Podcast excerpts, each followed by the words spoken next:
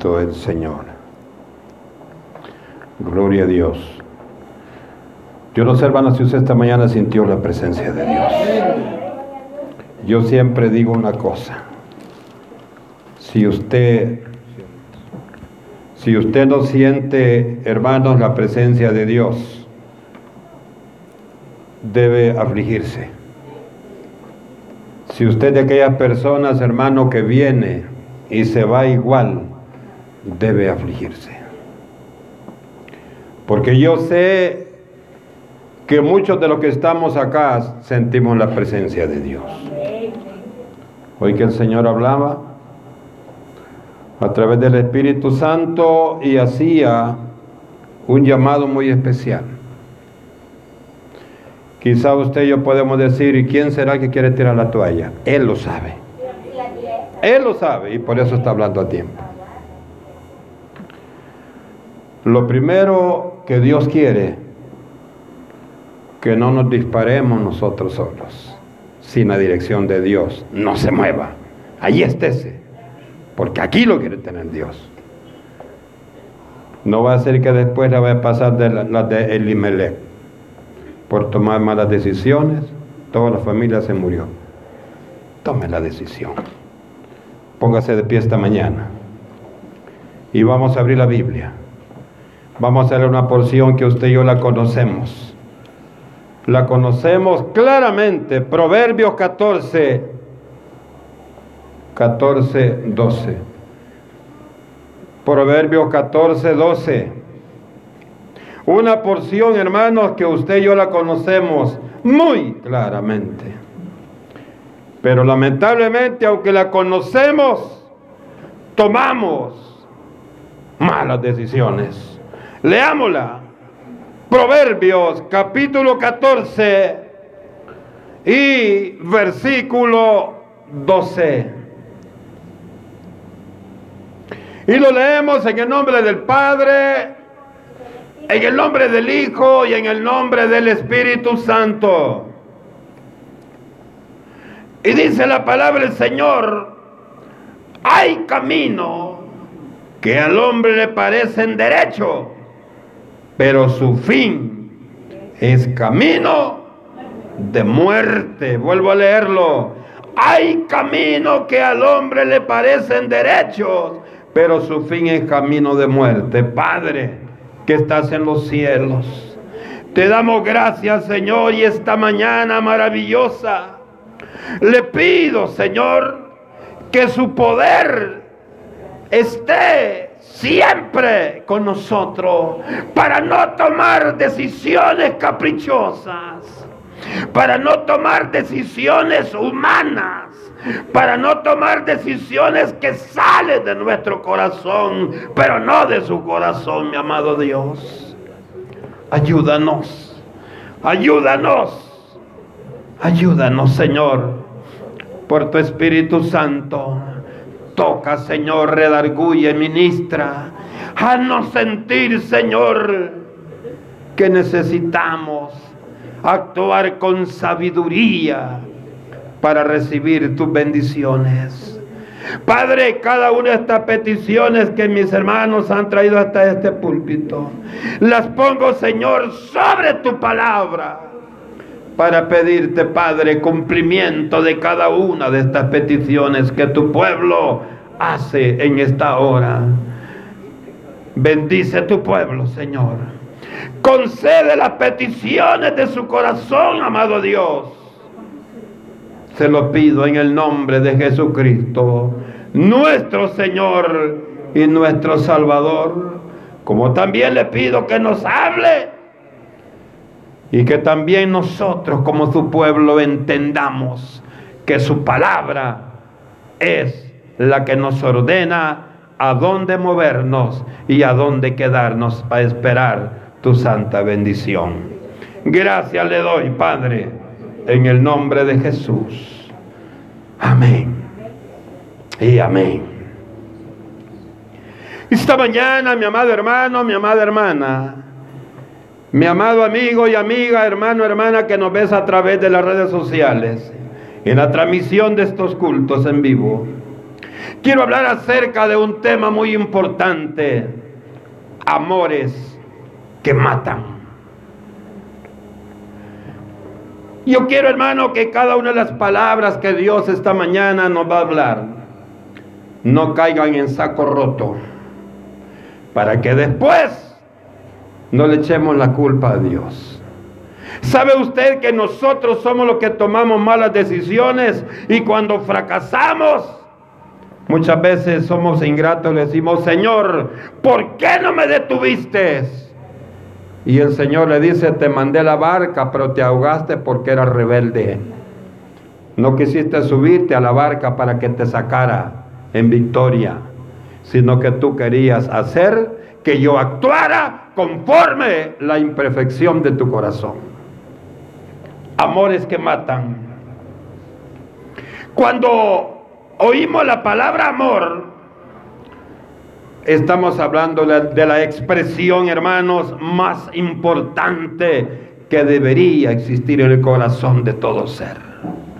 ¿Por qué le digo que esa expresión debería estar dentro del corazón de todo ser humano? Es porque usted y yo si necesitamos algo, es tener amor en nuestro corazón. Usted puede tener todo, Usted puede gozar de todas las cosas, pero si no tiene amor hay mucha tristeza. Si no hay amor hay mucha contradicción con lo que debemos expresar con nuestros hechos, con lo que expresamos con nuestra boca. El amor, amados hermanos, es la mayor expresión. ¿Y sabe por qué le digo eso? Porque la encontramos en el corazón de Dios. Y porque Dios es el que nos dice, ámense. Ámense como yo los he amado. Es porque Dios sabe que cuando amamos hay paz y hay gozo en nuestro corazón. Por eso el Señor vino y sin ningún límite fue a la cruz y se entregó por usted y por mí en la cruz del Calvario. Usted podrá decir, hermano, pero eso ya lo sabemos. Si el gran problema es que lo sabemos, pero que no lo entendemos. ¿Cómo no, hermano? Yo lo entiendo, pero ¿por qué no lo demostramos con nuestros hechos? Esto es importante. Pero hermano, a pesar de que sabemos que Dios quien nos habla, a pesar de que sabemos que es la expresión de Dios para que el hombre viva feliz. Oiga esto, a pesar de todo ello, el hombre ve el término de amor como algo efímero. Como algo, hermano, que ahora es, pero que mañana ya no es. Como algo como un sentimiento que únicamente satisface el corazón del hombre por momentos, pero que después desaparece. Pero Dios quiere que esta mañana entendamos que el amor que Él nos habla no es temporal. Dios quiere que el amor que Él nos dice esta mañana sea un amor sincero y un amor que permanezca las 24 horas en cada uno de nosotros. Es diferente el amor que usted tiene por una mascota. Es diferente que usted, el amor que usted tiene por una cosa. Pero el amor hacia Dios y hacia su hermano es diferente. Y llámese el prójimo, Dios dijo, hay una orden que no debemos olvidar. Debemos amarlo a Él en primer lugar y a nuestro prójimo en segundo lugar. ¿Y quién es su prójimo? Es su esposo, es su esposa, son sus hijos, es su madre, es su padre, es su abuelo, su abuela, es su vecino. Él es el prójimo. Pero muchas veces queremos manipular el amor a nuestro antojo. Usted decide a quién va a amar y a quién no va a amar. Y Dios quiere que amemos como Él nos ha amado. El Señor, hermanos, ama a todo el mundo. Ah, pero entonces, hermano, si Dios ama a todo el mundo, ¿por qué no todos alcanzan la salvación? Esa es otra cosa. Porque Dios, hermanos, manifiesta su amor poniendo las mismas condiciones para todos. El problema es que no todos aceptamos las condiciones de Dios. La Biblia nos enseña que al único que podemos amar sin límites es a Dios. El amor a Dios es único. Digo esto, hermano, porque es el único que realmente hace que el hombre sea el ser más feliz de la tierra. Es Jesús. Da gusto, hermano, cuando usted ve gente sencilla, aquel campesino muy sencillo, pero que usted note en su corazón aquel gozo, aquella alegría, aquel agradecimiento, aquella satisfacción.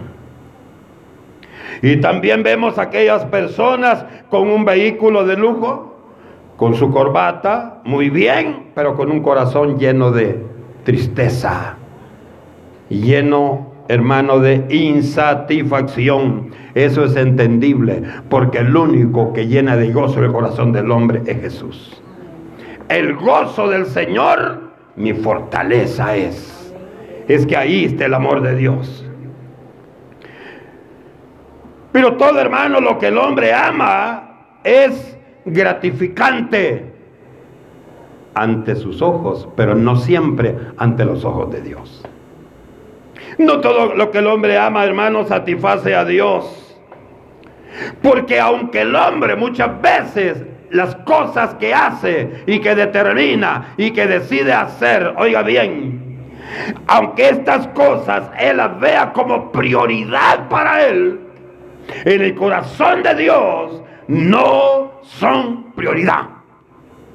Y hay algo importante, oiga bien, la prioridad que debe existir en nosotros es aquello que va a agradar a Dios. Muchas veces, muchas veces tenemos ideas, pero no las hacemos. ¿Sabe por qué? Decimos es que si lo hago, voy a hacer que se sienta mal mi esposa. Mi esposo, dicen las hermanas, mis hijos, mis hijas, y qué bueno que tenemos cuidado, nos detenemos para no cometer esos errores pero sobre todo pensemos si lo que vamos a hacer va a contradecir la bendita palabra de Dios. Hay una infinidad de cosas que el hombre ama y que al final les trae muerte. Por eso el tema, amores que matan. La muerte, hermano, no es instantánea. Despacito se va matando el hombre lo primero que mata es el temor a Dios. Cuando usted ya no tiene temor a Dios, toda cosa le parece bien. Si es que yo decido qué hacer, hermano, y llegamos a ser tan inconscientes en lo que decimos. Y le digo esto porque una vez hablaba con alguien que era un buen servidor de Dios. Y le digo, hermano, ¿por qué estás en esa condición? Me dices que me he dado cuenta de una cosa. Nunca he visto a Dios. Tanto tiempo hablé de Dios, pero yo nunca lo he visto a Él. Entonces llega a la conclusión que podrá ser que existe o, no existe, o que no existe. Está pensando igual que los agnósticos. El agnóstico, él no niega ni acepta a Jesús. Lo único que él dice, yo sé que existe o no existe. Pero usted y yo sabemos que si algo existe es Dios. Lo primero, hermanos, si Dios no existiera, usted y yo no estuviésemos acá. Si Dios no existiera, quizás lo que estamos acá, quizás estuviéramos allá en un hospital. O estuviésemos en otro lugar desagradable. Pero la gloria, la honra de nuestro Señor es tan maravillosa que usted y yo tenemos la libertad de venir esta mañana y decirle, Señor, te amo. Y el amor de Dios es tan maravilloso que dice esta mañana, hijo, hija, tú que esta mañana has venido con la mentalidad torcida de tirar la toalla, le dice el Señor, no la tires. Y yo le digo personalmente, si usted es demasiado terco, y a pesar de que Dios ha hablado, usted la tira, después lo voy a ver muriéndose. Pero el culpable no es Dios, sino que es usted, porque no quiere entender el mensaje de Dios. El primer amor que mata es el amor al dinero. ¿Sabía usted, hermano, que hay mucha gente que trabaja de lunes a domingo por el amor al dinero? Hace cálculos, dice voy a ganar tanto si no descanso un día en el mes. Y qué bueno, qué bueno. Pero el problema, ¿a dónde lo vemos bien marcado? Que la orden de Dios es otra. Si estuviésemos, pensaba hermano, cuando leí esta porción, si estuviésemos en el tiempo del Antiguo Testamento, muchos de esos que piensan de esa manera ya no estuvieran con nosotros. Porque dice, nos cuenta la palabra que en cierta ocasión andaba un hombre recogiendo leña el día sábado. Y el Señor lo mató, dijo, mátenlo. Porque la orden que yo he dado es, estoy hablando de la ley, no estoy hablando de ahorita. Porque hay algunos que todavía tienen esa doctrina que ya no es para el Nuevo Testamento como la iglesia adventista. Pero oiga, hay algo importante, que Dios quiere que hagamos un balance de lo que hacemos, para que estemos de acuerdo con Dios y de acuerdo con la bendita palabra del Señor. Primera carta de Timoteo, hermano, capítulo 6 y versículo 10, nos dice la Biblia, porque raíz de todos los males es el amor al dinero el cual codiciando algunos, porque no son todos, codiciando algunos, dice la palabra, se extraviaron de la fe y fueron traspasados de muchos, oiga, fueron traspasados de muchos dolores.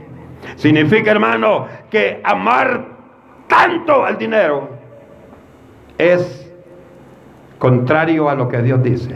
Y como respuesta, dice Dios, van a sufrir de muchos dolores. Esos dolores llamémosle sufrimiento, llamémosle angustia, llamémosle hermano que momentos que no hayamos que hacer, a pesar, hermano amado, de que ha salido bien cotizado en el mes. Pero habrán cosas que vendrán a la vida de aquel que piensa así, porque han sacado a Dios de sus proyectos. Hay personas, hermanos, oiga, que caen víctimas de la crematomía. ¿Qué es eso, hermano? Es el amor excesivo por el dinero. El amor excesivo por el dinero. Hermanos que están acumulando dinero, acumulando riqueza, acumulando todo, menos a Dios en su corazón menos a Dios en su corazón. Hay gente, hermano, que antes se, congregaba, que antes le daba gloria a Dios. Ahora, hermanos, no se acuerdan de Dios en nada. Ya de su corazón ya no hay Dios. Y solo se quedaron como aquel católico ignorante, fatuo, hablando, yo creo en Dios, solo de la boca, pero en su corazón ya no existe Dios. Usted va a decir, hermano, pero ¿por qué? Dice usted, porque asegura que mi corazón ya no está Dios. Ya no. Porque eso está entendible. Que si usted tiene a Cristo en su corazón, tiene que vivirlo. Tiene que demostrar que Cristo gobierna su ser. Tiene que demostrar que es Cristo quien lo ama. ¿Sabe, hermano? Este mes de septiembre pensaba que mucha gente engorda porque se llena de donas. Me quedaba bien de estos días, hermano. Y visité, me di, me di el trabajo de visitar varios de esos negocios. Y dije yo, si así como la gente se esfuerza por venir a perder el tiempo, aquellas grandes colas, todo el día esperando su, tu turno, si así esta gente se esforzara por venir a la iglesia, otra cosa fuera la que está viviendo el mundo. Y después, hermanos, están muriéndose con la alta presión arterial. Después, hermanos, se están muriendo con la diabetes. Pero el hombre no piensa, se está matando despacio por no tener conocimiento, por no tener sabiduría de Dios en lo que hace. Entonces no hay que comer de eso. ¿Cómo no? Cómase una dosis, pero no se coma 10 cajas Y usted sabe que lo que le digo es cierto. Hay gente, hermano, que va a estar con 40 cajas despacito para que no se le golpeen. Ahora dése cuenta una cosa, hermano. Hay algo muy delicado. Lo primero que hace el amor al dinero es ver al pobre como alguien que podemos manipular y que podemos aplastar a nuestro antojo, como lo dice Proverbio 22, 7. Es importante el mensaje de Dios. Generalmente el amor al dinero, hermano, nos extravía y nos aleja de una vida de devoción a Dios porque, oiga bien, nos hace arrogantes. Usted, yo sé que está de acuerdo conmigo.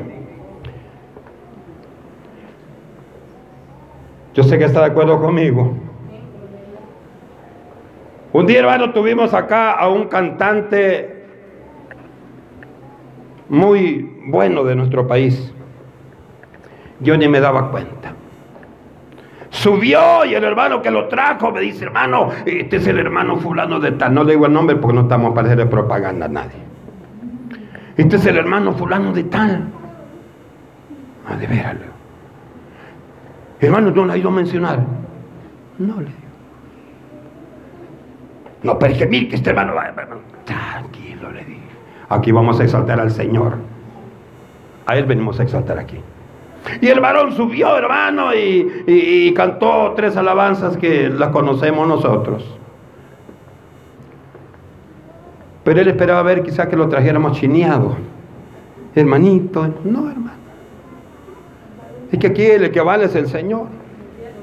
Un día invité a un pastor, hermano, y, viene y estaba parado ahí con su Biblia en entrada en la puerta. Y cuando vengo me dice, ¿qué tal, hermano? ¿Cómo está? Esperándolo. ¿Y para qué, hermano? No, ¿y dónde me voy a sentar? Ahí, hermano, le Ay, ahí sí, ahí siéntese.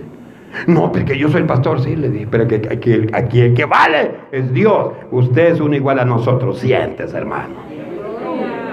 ¿Sabe por qué? Porque muchas veces en otras congregaciones el pastor se cree que es el, el Dios de la iglesia. Y en la iglesia solo hay un Dios, es que alabamos y glorificamos.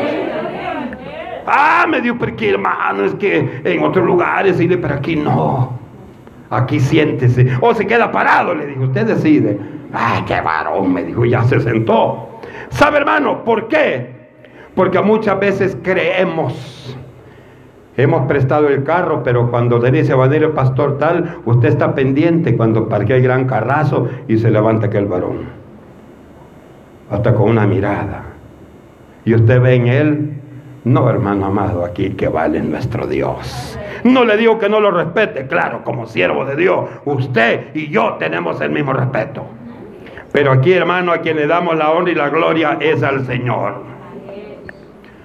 Cuando perdemos el temor a Dios, cuando hacemos, hermano, al dinero, quien nos gobierna, quien nos dirige, quien nos conduce, quien cambia nuestro ser, nos estamos olvidando incluso de nuestra vida.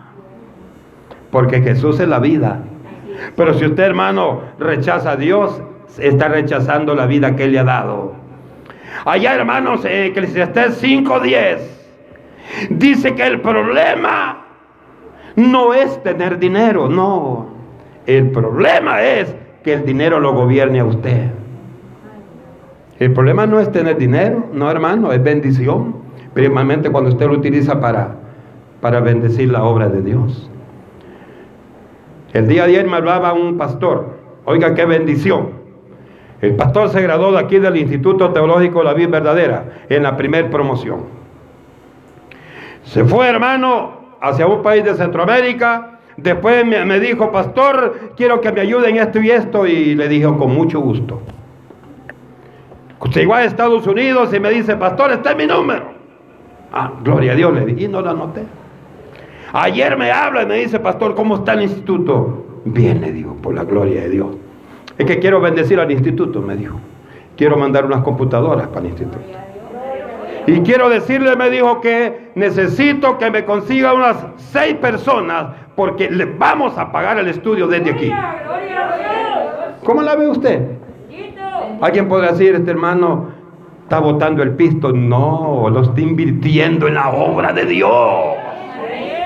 Le dije, hermano, desde ya declaro bendiciones que sobreabunden para usted y su familia. ¿Sabe qué me puse así en el momento? Este varón cuando estaba estudiando aquí no tenía para pagar su estudio. Y los demás pastores le decían, pastor, aquí están tus 10 dólares. Pastor, aquí están tus 10 dólares. Paga este mes. Pastor, así estudió él. Así se graduó él. El día de la graduación me dijo, pastor, no tengo para la graduación. Y vino un hermano y le dijo, aquí está. Le dio una parte. Vino otro hermano le dijo, aquí está la otra parte. Y yo solo viendo. Después se levantó, lo abracé, le digo, hermano, Dios te ama. Mira cómo se está manifestando. Y en ese día, ese momento me dijo esta palabra. Pastor me dijo, cuando Dios me lleve a un nivel diferente, voy a bendecir este instituto. Pues le digo, el dinero no es malo. El problema es que el dinero no gobierne a nosotros. Entonces, y de casualidad, ayer llega el padre de una graduando de ahorita me dice, pastor, no tenemos para pagar el estudio. No tenemos para pagar la graduación, que mi hija no se va a graduar. Le digo yo, ¿qué quieres que haga? No puedo hacer más.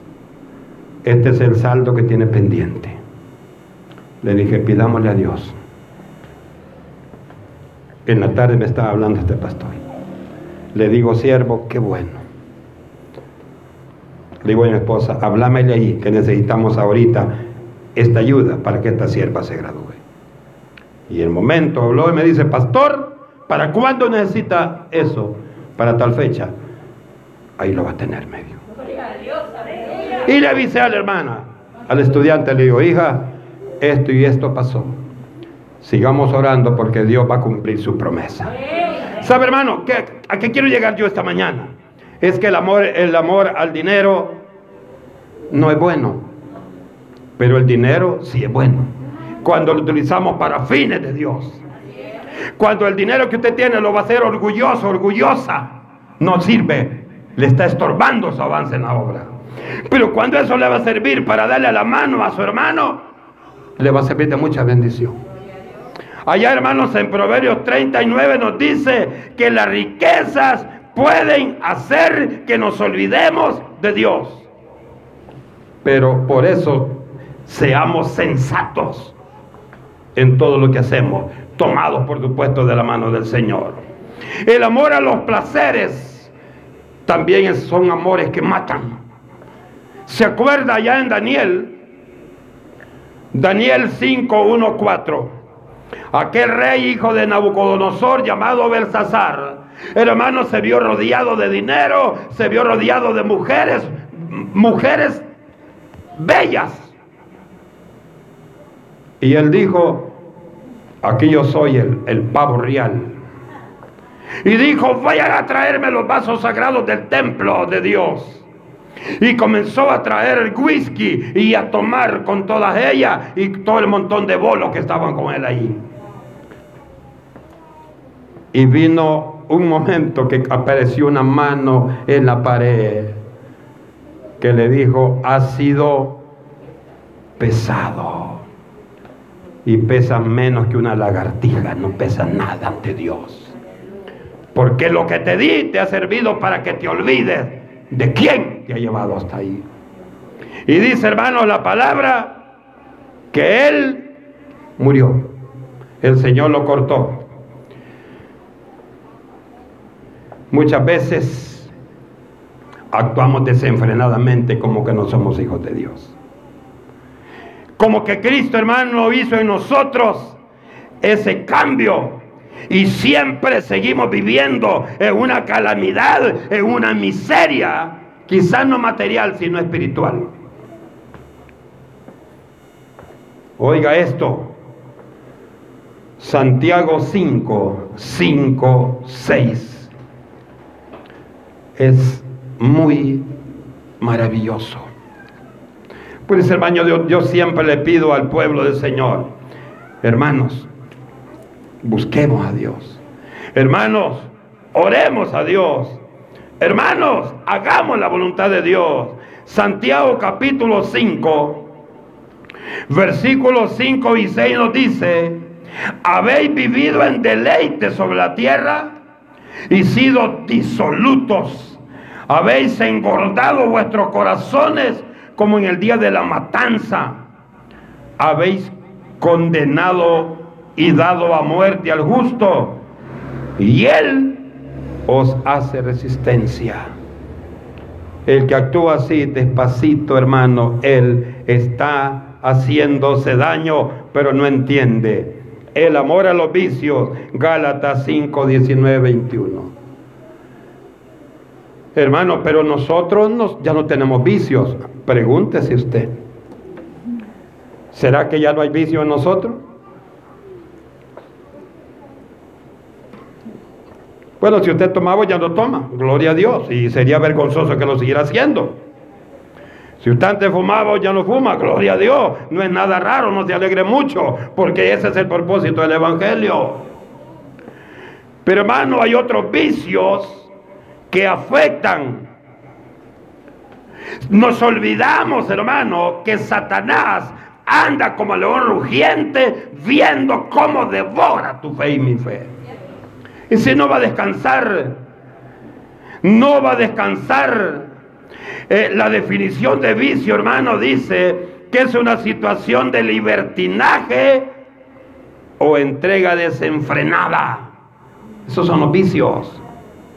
O sea, hermano, vicio es todo aquello que toma control de nuestra vida. Yo siempre he dicho, en la iglesia hay muchas, muchas mujeres chambrosas. Y ese es un vicio. Ese es un vicio que hay en la iglesia. ¿Por qué, hermano? Porque no puede dejarlo, usted le pica la lengua. Es un vicio. Yo sé que aquí en la roca no hay. O a menos quisiera creerlo. El amor a las posesiones es un cuarto amor que mata. Mi hermano, una ambición terrible. Yo conozco personas que tienen muchas casas, terrenos, hermano, pero el amor a lo material les está, hermano, tocando, tocando su corazón. Pero cuando le hablan de ofrendar a la iglesia, ahí se frenan. No les hable de diezmo, porque hermano es como que le dé un golpe en la cara. Es porque no tienen sabiduría de Dios. Usted sabe, hermano, que el diezmo y la ofrenda Dios lo dejó. Pero Dios es algo, aunque Dios lo dejó plasmado, en otras iglesias, hermanos, lo exigen. Aquí no lo exigimos. Lo que le decimos es, lea la Biblia. Y ahora, hermanos, los ayunos, cuando estamos leyendo el, Antiguo Testamento, muchas hermanas me decían, hermano, y si aquí está, o sea que esto es obligación. Le digo, tómelo usted. Pídale usted al Señor la sabiduría. ¿Por qué, hermano? Porque la Biblia así es. El problema, hermano, consiste en tener un amor excesivo por las cosas materiales Pero esto nos está robando el amor a Dios. Solo me acordaba de Lucas 12:20, donde aquel rico sabio, según él, llenó los graneros, dijo muy chiquitos los graneros, desháganlo, uno más grandes y más cortos, que les quepa más. Y dice hermano que llenó y se sentó en la mecedora y se sintió el hombre más feliz del mundo. Y dijo, ahora sí, no dice el nombre, ahora sí tenés para comer todo el tiempo. Solo había pensado en su pancita, no había pensado en su alma. Y vino alguien y le dijo, oyó la voz, esta noche vienen a pedir tu alma. Ahí se dio cuenta este hombre que hay que tener un balance en lo que hacemos. Hermano, trabajemos, pero no le robemos el tiempo a Dios. Démosle la gloria allá a su trabajo. ¿Cómo? Siendo puntual, siendo responsable, pero démosle la gloria a Dios también en la alabanza y en la adoración. Aquí está.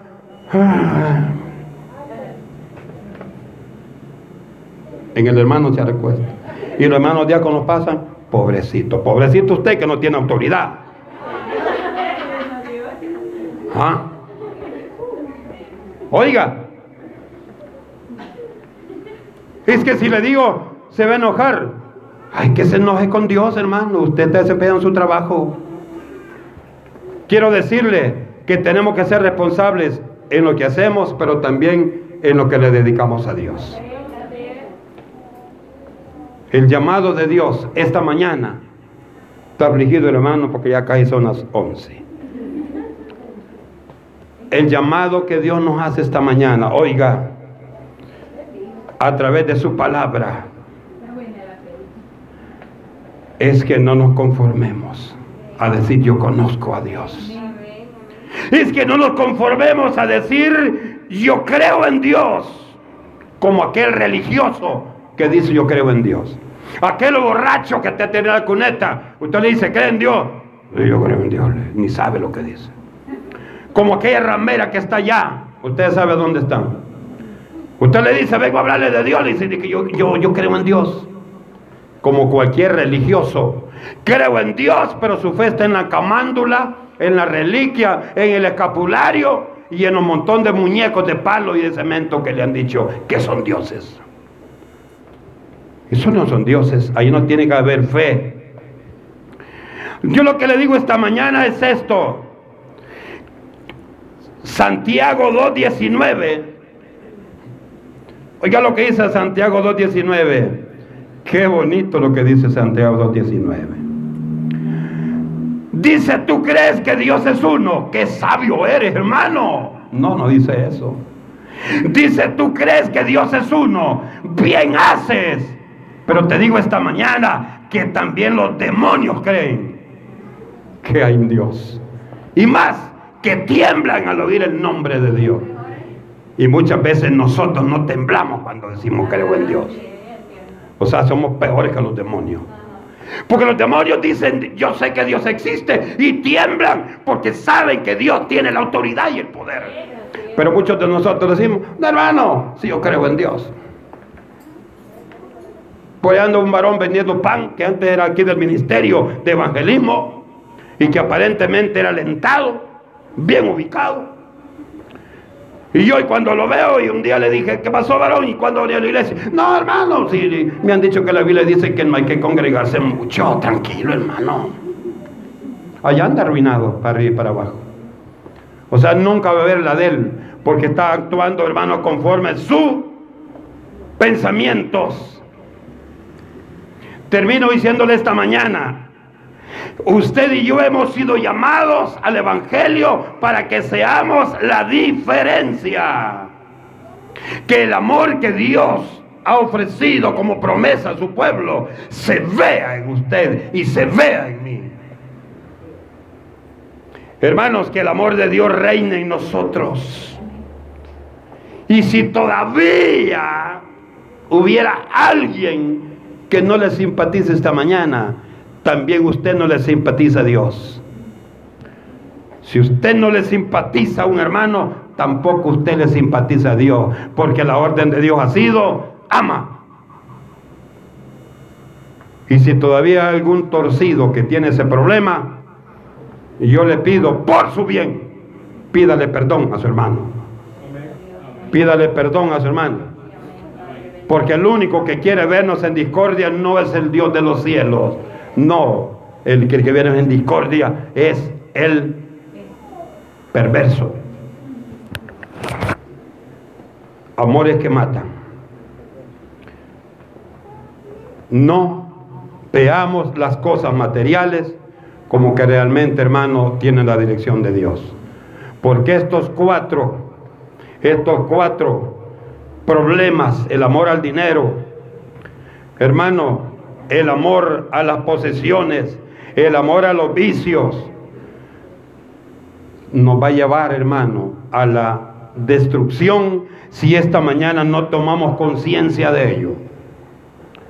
Seamos agradecidos con Dios y démosle a Él siempre lo que a Él le corresponde. Termino. ¿Qué le corresponde a Dios? Todo. Todo le corresponde a Dios. Todo. Su corazón, déselo a Dios. Y vendrán cambios, cambios increíbles a tu vida y a la vida de la iglesia. Cierra tus ojos esta mañana. Y le decimos, Padre, ayúdanos. Ayúdanos, Señor, a amarte, pero también a amar todo lo que tú nos has ordenado que debemos amar. Así es, Dios.